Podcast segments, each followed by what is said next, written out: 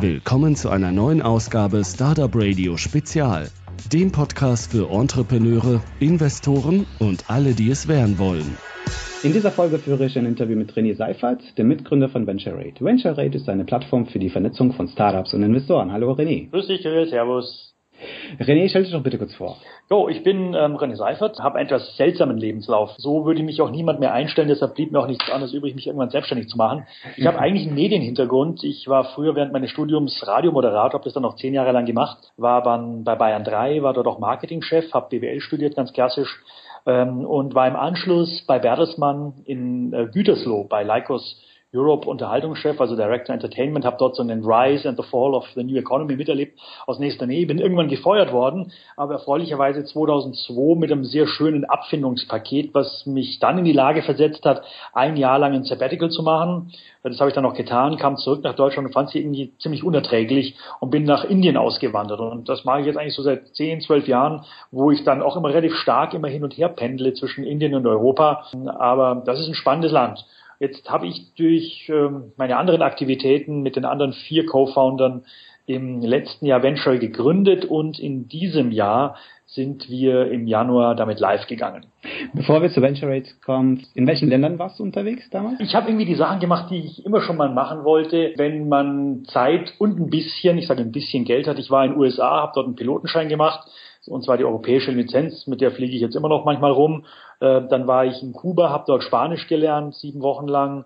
Äh, bin dann nach Russland, habe dort Russisch gelernt in St. Petersburg und bin dann noch nach Asien, habe dann Thai-Boxen gemacht in Thailand, ähm, war in Burma und in Kambodscha und habe ansonsten noch einen Motorradführerschein gemacht und einen Motorbootführerschein in Kroatien. Ich bin auch Halbkroate, muss ich dazu sagen. Also ich habe eine besondere Affinität zu Kroatien. Ja. Wie bist du dann eigentlich äh, nach Indien gelangt? Was hat sich dahin verschlagen? Ich habe mir damals irgendwie so verschiedene Länder angesehen. Vielleicht während des Sabbaticals habe ich so festgestellt, ich fühle mich eigentlich in so Ländern, die gerade dabei sind, sich zu entwickeln, sehr wohl. So wie Thailand, Kuba ist ein Sonderfall, gebe ich zu. Aber Asien hat mich eh schon immer fasziniert. Jetzt wollte ich nicht irgendwie nach Thailand oder so, war wirtschaftlich nicht allzu viel zu holen. Aber ich habe damals irgendwie festgestellt, dass Indien so ein schlafender Riese ist, der gerade im Begriff war, sich zu verwandeln von einem Land, welches wir in der Schule damals, als ich klein war, kennengelernt habe, als ein Land, welches unsere Spenden braucht, zum Land, welches eine eigene Wirtschaftskraft entfaltet. Und äh, da habe ich mir eben Modelle angeschaut, wo man mit der vergleichsweise günstigen indischen Arbeitskraft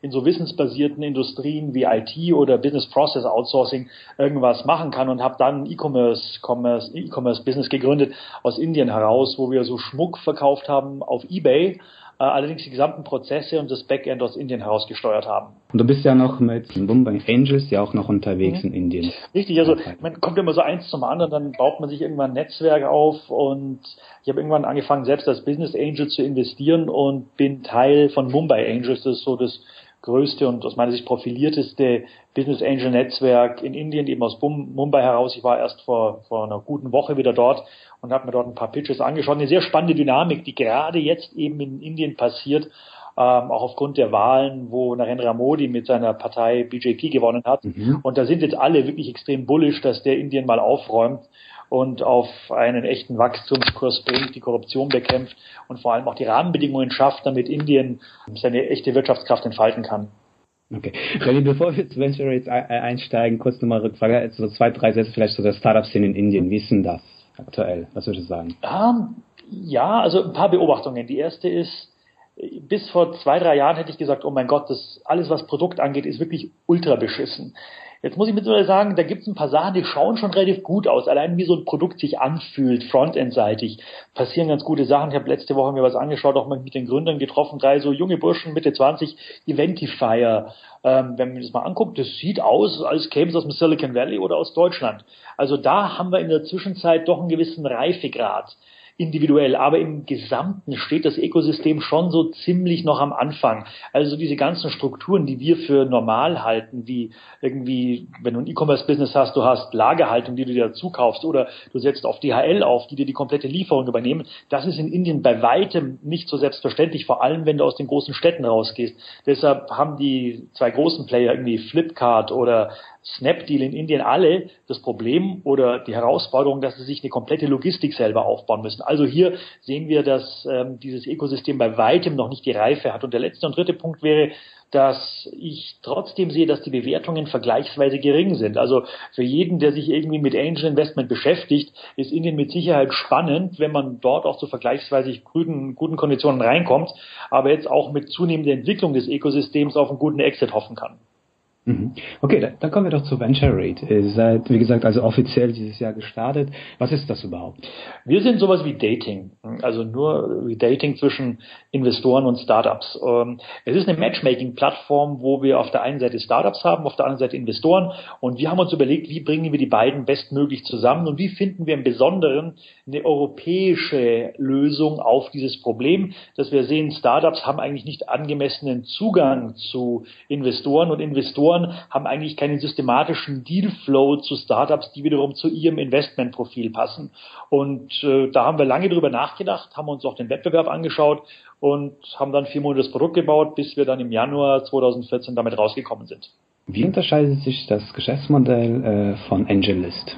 Ähm, vielleicht bevor ich aufs Geschäftsmodell eingehe, beschreibe ich mhm. vielleicht auch nochmal die Unterschiede zu AngelList, mhm. die natürlich im Raum stehen, wie so der Pink Elephant, die kann man ja nicht wegdiskutieren und ich will auch gar nicht sagen, dass die es schlecht machen. Nur, es ist eine amerikanische Firma, die in Amerika gestartet ist und für Amerika einen guten Job macht. Nur, was wir sehen, ist, dass AngelList versucht, so ganz typisch mit so einem Art Dampfwalzenverfahren über Europa hinweg zu rollen, one size fits all, aber wir glauben nicht, dass das funktioniert. Wir sind mit Venture Rate sehr viel florettartiger, also kleinteilig Einstieg in den Markt hinein.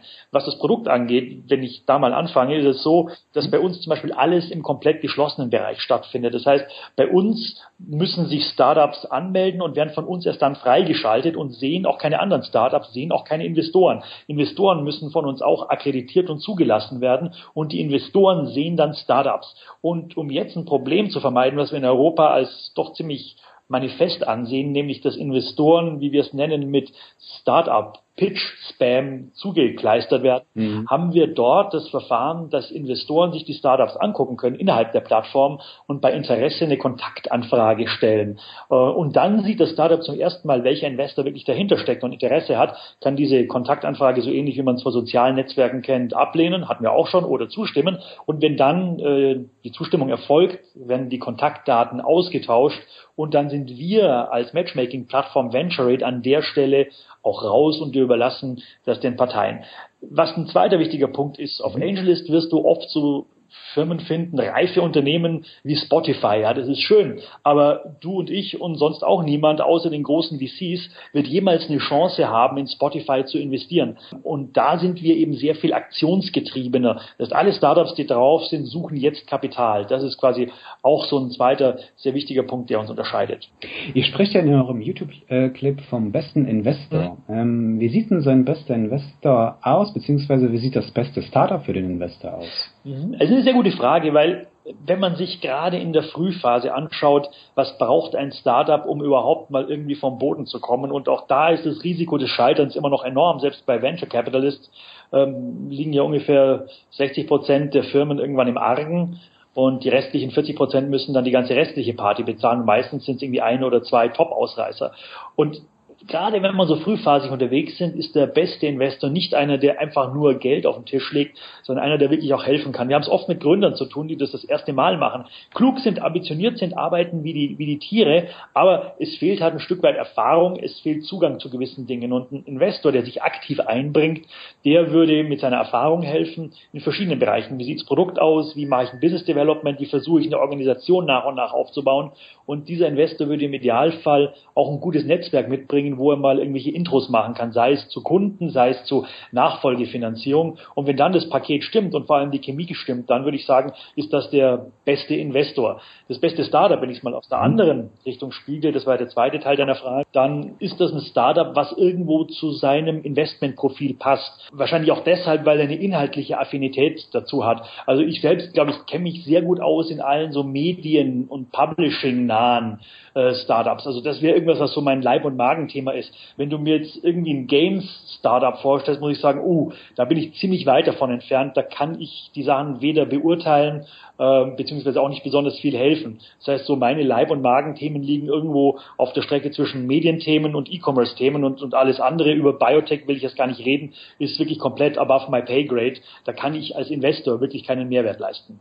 Unterstützt ihr nur bestimmte Startups oder können sich alle bei euch dann bewerben oder vorstellig werden? Ähm, also vielleicht zwei Sachen äh, dazu. Die erste ist, wir sind im Augenblick zum Start digital losgegangen. Das heißt, alles rund um, ganz plump gesprochen, Internet und Mobile liegt auch daran, weil wir uns als Gründer dort alle sehr gut auskennen dort sowohl über das Wissen wie auch über das Netzwerk verfügen. Und das hat uns, glaube ich, auch geholfen, relativ schnell Traktion aufzubauen. Zweite ist, was wir nicht nehmen, was aber auch schon einschließt, mein erstes Kriterium, wir nehmen jetzt nicht irgendwie den Hundesalon äh, oder auch nicht irgendwie die Kneipe in Frankfurt, also auch perspektivisch nicht, weil das nichts ist, was so typischen Venture-Dynamiken entspricht. Das kann alles sehr erfolgreich und profitabel sein, überhaupt keine Frage, und auch ein tolles Geschäft.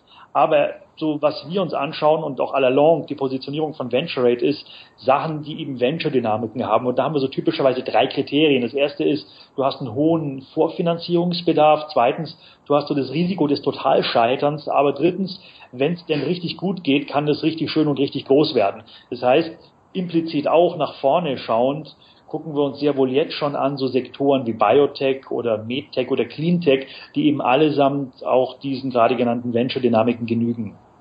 Das heißt, wenn Sie diesen drei Kategorien entsprechen, dann werden die auch bei Venture zugelassen. Genau, im Prinzip ja. Und ich meine, es ist auch ein Lernprozess bei uns. Ich meine, wir sind auch noch irgendwie in so einer Art Trial and Error Phase, wo wir auch hypothesenbasiert versuchen, gewisse Sachen auszuprobieren und daraus zu lernen. Jetzt fünf Monate nachdem wir live sind, am Anfang hatten wir auch irgendwie so den hehren Anspruch, ja, wir lassen alle Startups drauf. In der Zwischenzeit äh, haben wir auch verstanden, das bringt wenig, auch wenn sie jetzt zwar formal den Kriterien digital genügen, aber in der Zwischenzeit haben wir so eine Quote von 60 Prozent, die wir ablehnen. Eine ganze Reihe von Gründen. Entweder sehen wir, das ist noch nicht wirklich reif, das ist eher eine Idee, aber das ist nicht der Reifegrad, dass du ein Konzept hast, ein Team hast, im Idealfall schon irgendwie sogar eine GmbH zum Beispiel oder vielleicht einen ersten Prototypen, wo man sich was anschauen kann. Oder ein anderer Grund ist, wo man dann manchmal merkt, also da besteht absolut kein Grundverständnis über den Markt. Hatten neulich irgendwie was, da wollte wer eine Suchmaschine bauen, die als Alleinstellungsmerkmal hatte, dass man dafür bezahlen muss als User, damit man keine Werbung sieht. Ich meine, allein da sehe ich und sehen wir überhaupt keine Chancen. Wenn man sich dann den Hintergrund der Gründer anschaut, die irgendwie 0,0 Erfahrung in Computer Science und Computer Engineering haben, dann, dann braucht man da gar nicht anfangen. Und solche Sachen quasi versuchen wir vorne schon ähm, rauszufiltern. Natürlich auch mit der Demut, dass wir vielleicht auch mal ein False Negative haben. Das heißt, vielleicht haben wir tatsächlich mal das nächste Skype, was uns dort durch die Lappen geht, aber das ist letztlich in, in jedem Funnel, wo man Investitionsentscheidungen oder Investitionsvorentscheidungen trifft, so. Wie findet ihr eigentlich die Startups oder wie finden die Startups euch? Hm? Also ich glaube, was uns in den fünf Monaten echt sehr gut gedient hat, ist, dass wir gut vernetzt sind und dass wir Venture Rate in der Kombination damit auch positioniert haben als Integrator mhm. und nicht als Disruptor. Also uns geht es nicht darum, dass wir bestehende Investmentstrukturen kaputt machen und bei uns monopolisieren, sondern sie bei uns auf die Plattform holen und sehr viel stärker machen. Also wir sind extrem partnerorientiert und das war unser Anfang von Ansatz an, also auf der äh, von Anfang an. Das war unser Ansatz, äh, beispielsweise bei den Startups auf irgendwelche Events zu gehen, indem wir mit Event-Organisern im Startup-Umfeld eine Partnerschaft machen. Sieht so aus, wir haben jetzt mittlerweile auch einen relativ gut frequentierten Blog, also ein richtiges Media-Asset und sagen, lieber Event-Organizer, irgendwie ein spannendes Event, lass uns doch irgendwie ein Interview machen, wir featuren dich, äh, wir machen irgendwie einen Hinweis in unserem Newsletter und dafür kommen wir auf dein Event als Medienpartner mit Logo, sind vor Ort und können dort mit deinen Startups sprechen, sammeln Visitenkarten ein, verteilen unsere, machen Follow-up und äh, so, dann kriegt das Ganze eine Sichtbarkeit. Dann vor Ort auf den Events machen wir noch ein bisschen was auf unserem Facebook- und Twitter-Kanal, was quasi nochmal dessen Events zurückspielt. Und so haben wir durch diese vielen kleinen Partnerschaftsansätze Momentum aufgebaut. Ebenso sind wir sehr stark an die Business Angel Clubs herangetreten. Das ist zwar eher etwas, was die andere Seite unseres Marktplatzes betrifft. Aber die haben natürlich auch wieder Startups, die irgendwie eine Finanzierung brauchen, die sie alleine nicht stemmen können als äh, Business Angel Club und äh, bringen die dann bei uns auf die Plattform. PR gab es auch einiges. Also in der Zwischenzeit, wenn wir uns so die Registrierungen anschauen, sind wir eigentlich sehr zufrieden auf beiden Seiten des Marktes, wie sich das entwickelt hat. Ich kann auch gerne hier die Zahlen nennen. Wir haben derzeit 340 Investoren und 290 Startups. Und die 290 eben schon, nachdem wir dort jetzt die letzten Wochen irgendwo 60 Prozent äh, erstmal rausgefüttert haben gewisse Parallelen zu einer Dating-Plattform gibt. Also ich habe das irgendwie so scherzhaft mal verglichen. Mhm. Die Investoren sind so die Männer und die Startups die Frauen. Weil bei euch ist es ja auch so, ähm, die Startups können sich kostenlos bei euch anmelden, mhm. aktuell. Mhm. Und die Investoren müssen der Zukunft zumindest, wenn ich das richtig äh, verstanden habe, dann äh, bezahlen, wenn sie sich mit dem Startup dann vernetzen wollen. Ja, ich versuche gerade mal so deinen Vergleich. Genau. Ich finde ja sehr lustig. Ich versuche mal weiterzudenken und Genau. überlege, stimmt oder stimmt nicht. Also es stimmt nämlich teilweise und es ist ja auch lustig. Ich meine, ja. da nochmal irgendwie etwas salopper vermitteln kann. Ich glaube, wo der Vergleich dann aufhört, ist bei den Frauen im Dating ist es ja so, die werden ja üblicherweise überflutet mit irgendwelchen Anfragen, dass sie irgendwann sich nicht mehr davor retten können. Und das würde bei uns ja eher die Investorenseite betreffen dass mhm. Investoren üblicherweise von Startups zugeschissen werden mit irgendwelchen Proposals, die mehr oder weniger relevant sind, warum wir uns bei unserem Produkt auch entschlossen haben, ähm, nur die Investoren den ersten Schritt machen zu lassen, um die vor dem mhm. Pitching-Spam zu schützen. Aber natürlich hat es ein bisschen was von Dating, das hat was von Matchmaking um, und äh, ja, ja, wenn man den Vergleich ziehen will, dann natürlich sehr gerne. Seid ihr eigentlich äh, regional begrenzt? Sind mit ähm, gutem Grund nur in Deutschland gestartet weil mhm. wir erstmal dieses in Anführungszeichen Problem in Deutschland lösen wollten, mehr Liquidität in diesen Markt zu bringen und zu schauen, ob die Mechanik grundsätzlich funktioniert. Wir hatten die Sorge, und ich glaube, die war berechtigt, wenn wir es am Anfang zu groß, zu breit machen, haben wir ein Monstrum, was, wenn irgendwas nicht funktioniert, uns komplett aus den Fugen läuft. Und da waren wir eben sehr fokussiert, es in Deutschland auf die Straße zu bringen. Natürlich haben wir uns dort zunächst mal auf die Metropolen konzentriert, München dort, wo VentureRate auch seinen Sitz hat. Natürlich Berlin, an Berlin kommt man nicht drum rum mit seiner Startup-Szene, da sind wir oft, da sind wir regelmäßig, haben auch, wenn wir selbst als Gründer nicht dort sind, dort so ein paar Ambassadors aufgebaut. Köln, Hamburg sind da auch noch zu nennen aber ansonsten auch flächendeckend, indem wir beispielsweise mit Business Angels in Freiburg zusammenarbeiten oder die bei uns auf der Plattform sind, weil das genau das Leistungsversprechen ist von VentureRate. Ich bin ein toller Business Angel in Freiburg, ich habe Geld, ich habe Know-how, ich habe Bock, Startups zu helfen, nur ich habe dort nicht Zugang in meinem regionalen Netzwerk zu einem Dealflow, der irgendwie eine Gesamtübersicht bietet. Und das genau liefert ihm VentureRate an der Stelle. Und deshalb waren wir zwar zunächst mal rein fokussiert auf Deutschland, aber dort mit verschiedenen Ansätzen, eben wieder Partneransätzen, darauf erpicht, möglichst viele äh, Teilnehmer auf beiden Seiten des Marktplatzes, also Startups und Investoren, zu erreichen. Mhm. Jetzt haben wir kennengelernt, nach welchen Kriterien ihr die Startups aufnehmt. Mhm. Äh, wie lauten die Kriterien für Investoren? Also vielleicht da ein bisschen ausgeholt ähm, mal zu verstehen, dass wir dort drei Klassen haben von Investoren, ähm, also drei Typen, die relativ unterschiedliche Probleme haben. Und wir versuchen für jeden von denen mit VentureRate eine Lösung zu bieten. Die erste wäre zunächst mal äh, Business Angels, wie gerade genannt, irgendwie so ein typischer Business Angel in Freiburg, der hat eigentlich relativ wenig systematischen Dealflow und dem können wir im Augenblick irgendwie bundesweit attraktiven Dealflow mit 290 Startups bieten. Dann haben wir als zweiten Typus Venture Capitalists. Dort sind die Probleme genau asymmetrisch, nämlich der hat äh, das Problem, im Jahr mit 2500 Businessplänen zugeschissen zu werden und am Ende macht er zwei, drei Deals. Da können wir für eine wirklich sinnvolle Vorfilterung sorgen. Und äh, die dritte Klasse, die wir haben, sind äh, Corporates, also Firmen, die zunehmend Interesse haben, ähm, sich systematisch Startups anzuschauen, weil sie verstanden haben, dass dort womöglich irgendein Disruptor kommen kann. Also dort gibt es zwei Bedürfnisse. Einmal erstmal einfach nur zu schauen, was gibt es, eine Art voyeuristisches Research-Interesse, aber dann natürlich auch die Möglichkeit, sich ähm, ad hoc dort äh, in Gespräch für eine Beteiligung einzubringen. Vielleicht noch ein wichtiger Punkt, auch vielleicht zurück zu deinem ähm, Beispiel Dating, was wir auch haben, was eine klassische Dating-Plattform nicht hat, und das ist auch ein wichtiges Unterscheidungsmerkmal, ist unser Venturate Expert Circle. Also das ist ein Kreis von äh, Experten, die alle vertikales Know-how haben. So wie ich mich, glaube ich, gut in, in Medienthemen auskenne, haben wir dort Experten, die kennen sich mit Marktplätzen sehr gut aus, mit Reise und mit verschiedensten spezifischen Verticals. Und dort äh, ist quasi unser Ansatz, ähm, den Startups die Möglichkeit zu geben, vorab eine Expertenbewertung, ein Expertenfeedback zu buchen. Sieht dann so aus, dass unsere Experten, das ist zum Beispiel Malte Krüger, der CEO von Mobile oder Robin Seckler, CEO von Sport1.de, sich so zwei, drei Stunden lang mit dem Startup beschäftigen würden.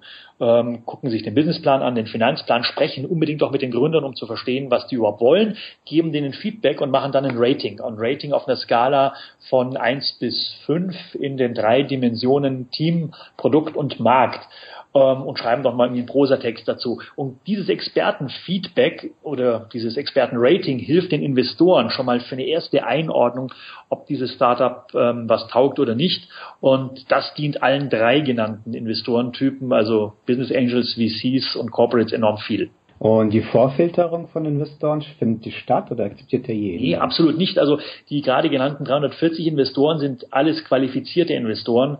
Ähm, also entweder Investoren, die wir alle selbst kennen, dann haben wir dich herzlich eingeladen, die bereits aktiv waren als Business Angels oder wirklich sehr vertrauensvolle Business Angels, die Leute, Freunde aus ihrem Netzwerk empfehlen. Dann nehmen wir das als Social Validation. Aber wir hatten auch schon Fälle, wo wir uns äh, Vermögensauszüge haben zukommen lassen von der Bank oder von irgendeinem Steuerberater weil unser Kriterium ist, dass wir sagen, der, der Business Angel sollte so viel in der Tasche haben, dass er pro Deal 25.000 Euro investieren kann. Und selbst wenn es den Bach runtergeht, ist es für ihn irgendwo Spielgeld und nichts, was irgendwo substanziell seine, äh, seine Assets und sein Vermögen angreift.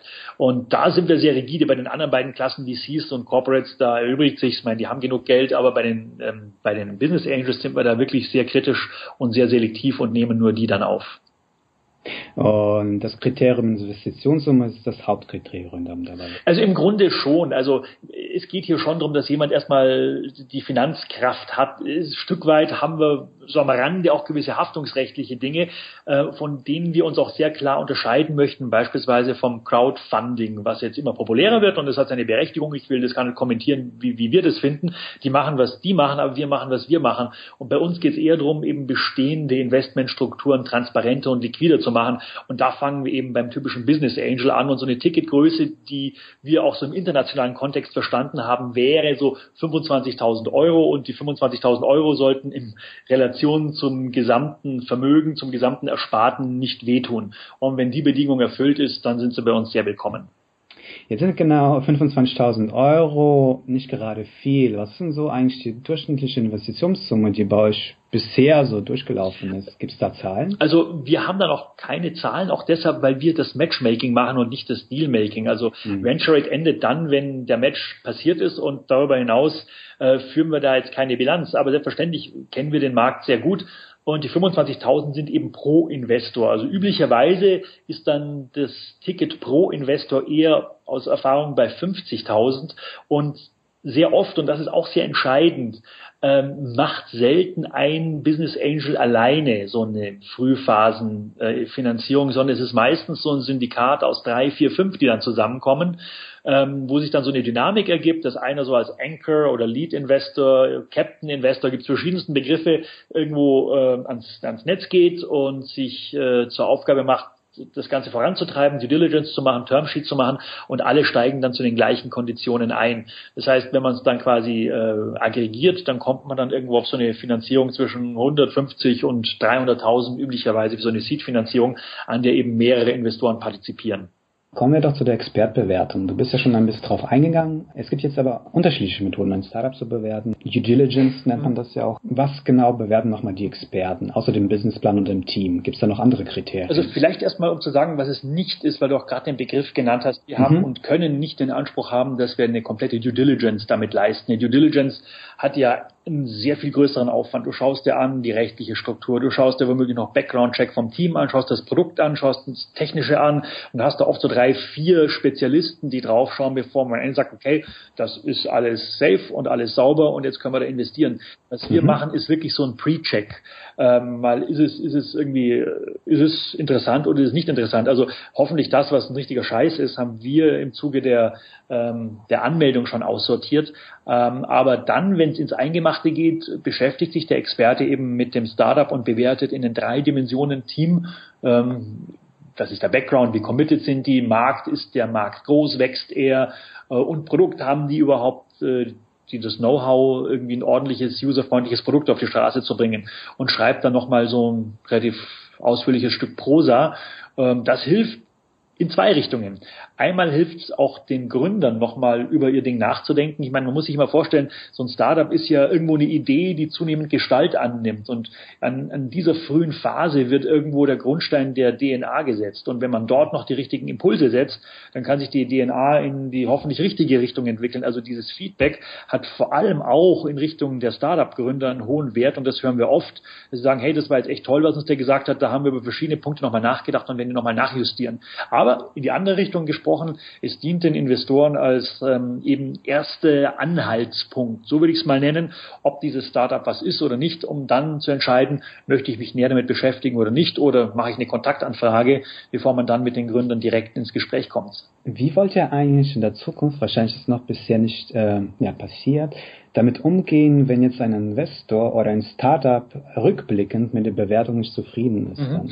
Ähm, ja, darüber haben wir von Anfang an nachgedacht. Das ist so, dass das Startup dafür bezahlt, nämlich 299 Euro. Davon bekommt der Experte 200. Also irgendwo haben wir ja, und das ist ja so in deiner Frage eingeschlossen, das Startup äh, als Kunden. Und wir müssen den auch als Kunden behandeln.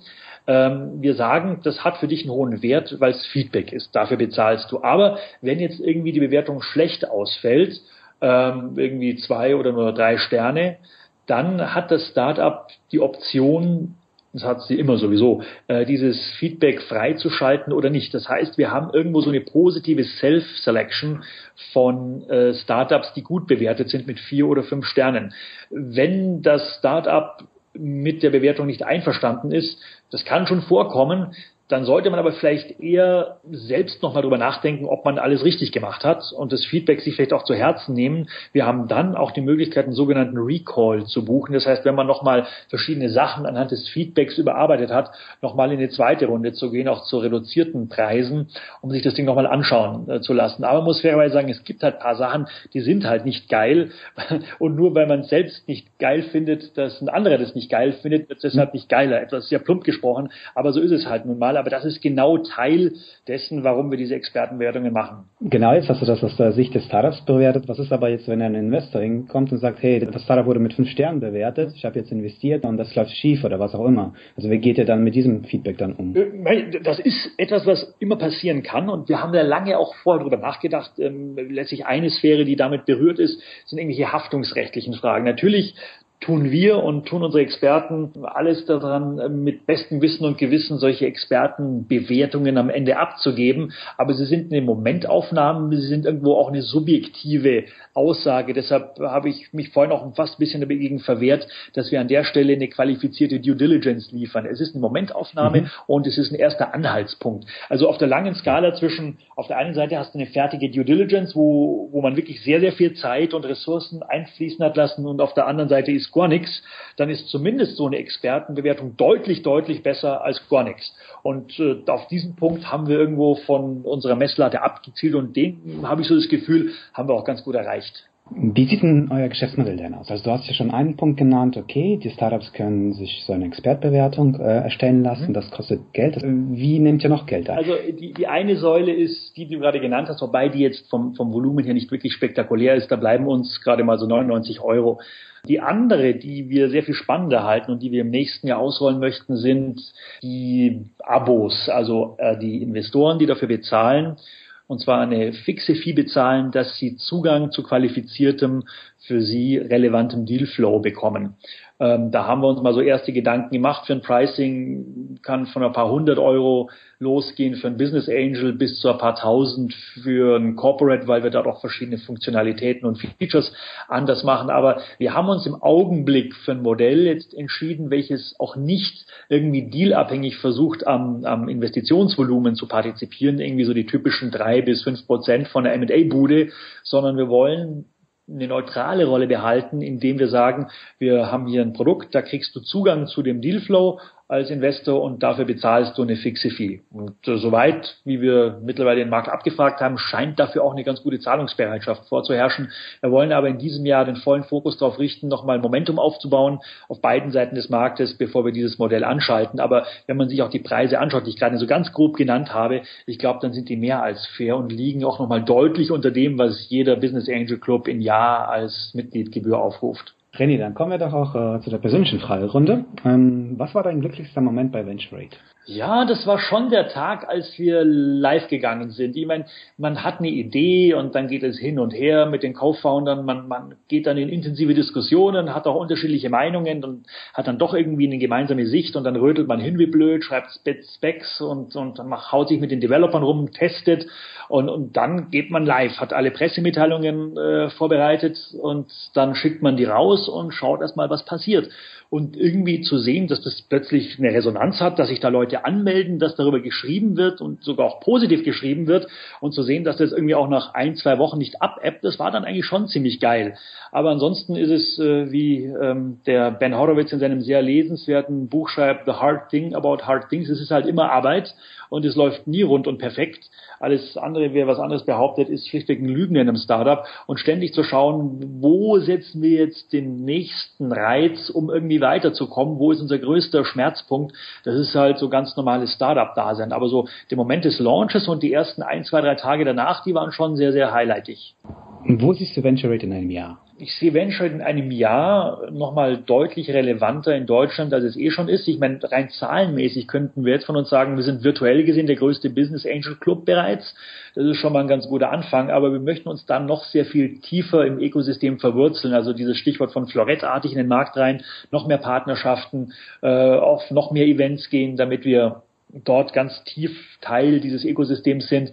Zweitens, dass wir auch noch andere Sektoren ausrollen. Cleantech, Biotech, Medtech wären so auf unserer Agenda und natürlich irgendwo dann auch die internationale Dimension, wo das Produkt dann irgendwann auf Englisch ist und wo wir auch die rechtlichen Voraussetzungen schaffen, dass wir ausländische Investoren draufnehmen, auch wenn es am Anfang in Anführungszeichen nur Europa ist. Der Markt ist groß genug, aber mal das, was wir alles in Deutschland gelernt haben, auch auf diese zumindest europäische Basis zu transponieren. René, äh, wenn du ein Buch schreiben würdest, wie würde der Titel lauten? Oh. ähm, ja, irgendwie on the edge, glaube ich. Also mich hat es immer wieder gereizt, gewisse Grenzen anzugehen und zu überschreiten und mich bewusst immer wieder aus einer Komfortzone heraus zu bewegen. Und ich bin irgendwie froh über alles, was ich gemacht habe. Es hat alles auch nicht immer hingehauen, fairerweise. Aber irgendwie man lernt daraus und man zieht irgendwie ein unglaublich eine, eine unglaubliche Befriedigung, wenn man sich wieder irgendwas Neues vornimmt und dann anfängt, diesen Weg zu beschreiten. Im Englischen gibt es diesen schönen Begriff von Serendipity.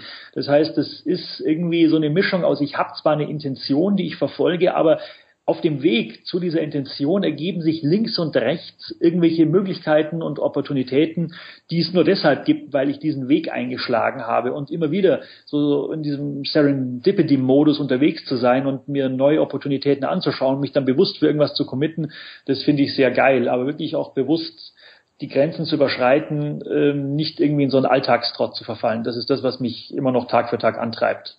Und welches Geheimnis würdest du gerne gelüftet wissen? Ja, also äh, eine Sache, die ich wirklich faszinierend finde mit all den Pros und Kontras, aber das Arbeitspensum von Oliver Samwer, also das finde ich also unbeschreiblich. Ich, ich habe da so viele Geschichten gehört. Ich meine, das scheint auch nicht immer nur Spaß zu sein, für und mit ihm zu arbeiten. Aber was der für eine Schlagzeil an den Tag legt, das würde ich mir gerne mal so eine Woche lang, auch gerne als unbezahlter Praktikant, einfach nur als nächster Nähe anschauen.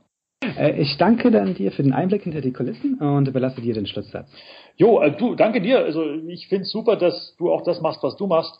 Ich habe ja eine hohe Affinität zum Radio. Wie gesagt, als zehn Jahre selber Radiomoderator. Also, dass du hier so ein Projekt machst äh, in so einem Radioformat, finde ich klasse. Und ich fand die Fragen auch sehr gut. Also es war jetzt nicht einfach nur so eine typische Business-Scheiße, die runtergespult wurde, sondern ich finde, hast echt gut gemacht. Wenn ich jetzt ohne jede Überheblichkeit und kollegiales Kompliment machen darf, ein sehr nettes Gespräch. Und äh, wenn du mal wieder Bedarf hast und ich nicht zu langweilig war, jederzeit gerne.